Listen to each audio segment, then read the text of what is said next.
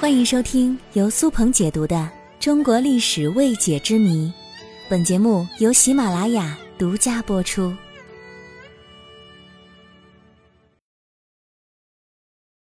清朝灭亡后，大清国的妃子们都去哪儿了呢？公元一九一二年二月十二日，袁世凯逼迫末代皇帝溥仪退位，清朝至此灭亡。有些好奇的宝宝可能会有疑问：大清朝灭亡之后，那些漂亮的妃子们都去哪儿了呢？其实啊，到了清朝后期，后宫里已经没有多少真正意义上的嫔妃了，因为末代皇帝溥仪退位的时候才六岁，当时清宫里的女人除了宫女，就是年老的太妃了。下面我就简单给大家介绍一下清朝灭亡的时候还活着的清朝妃子的结局。先说同治的妃子。同治的一生有一后四妃，到清朝灭亡时仅剩下两位遗孀，就是敬义皇贵太妃和荣惠皇贵太妃。敬义皇贵妃在同治时期只是叫余妃，同治死后到光绪朝才加封为皇玉贵妃，直到清朝灭亡之后，一九一三年，溥仪在紫禁城内尊封她为敬义皇贵太妃。一九二四年，冯玉祥发动北京政变，掌管北京城之后，彻底赶走了留在宫里的清朝皇室。敬义皇贵太妃也迁至宫外居住，一直活到了一九三二年，享年七十七岁。而同治的另一位荣惠皇贵妃也活到了被赶出紫禁城之后，与刚刚提到的敬义皇贵太妃，他们俩是共同生活。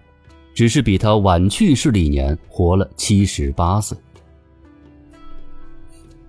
而光绪皇帝皇后为叶赫那拉氏，两个妃子是亲姐妹，也就是珍妃和瑾妃。这其中最早死去的是大家熟知的珍妃。一九零零年，八国联军进攻北京的时候，在慈禧太后西逃之前，将珍妃投入井中，而珍妃所殒命的那口井也被叫做。真妃井。至于叶赫那拉皇后，听她的姓氏就可以知道，她是慈禧的娘家侄女。光绪死后，随着溥仪的登基，叶赫那拉皇后的级别也升格为皇太后，也就是大家熟知的隆裕皇太后。她可以说是福薄命浅，在光绪和慈禧去世的第五年，她也随之而去，终年四十六岁。当时，尽管溥仪已经退位。但由于有清室优待条件，他依旧是死在了皇宫之中。再来说说光绪瑾妃的结局，大体来说，瑾妃的命还算不错，她没有受什么颠簸之苦，死在溥仪被赶出皇宫前的一个月，终年五十一岁。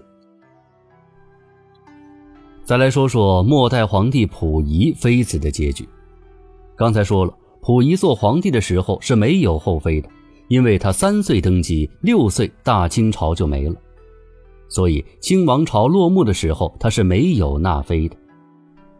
而我们熟知的婉容和文秀都是在清朝灭亡之后溥仪才娶的，也就是在一九二四年，溥仪、婉容和文秀都被赶出了紫禁城。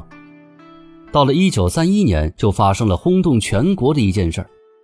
文秀因不堪忍受溥仪的冷落，登报与末代皇帝溥仪离婚，向外界宣布自己还是清白之身，这就从侧面揭露了溥仪的生理方面有问题。离婚之后不久，文秀再嫁，并且活到了新中国成立之后，一九五三年，终年四十四岁。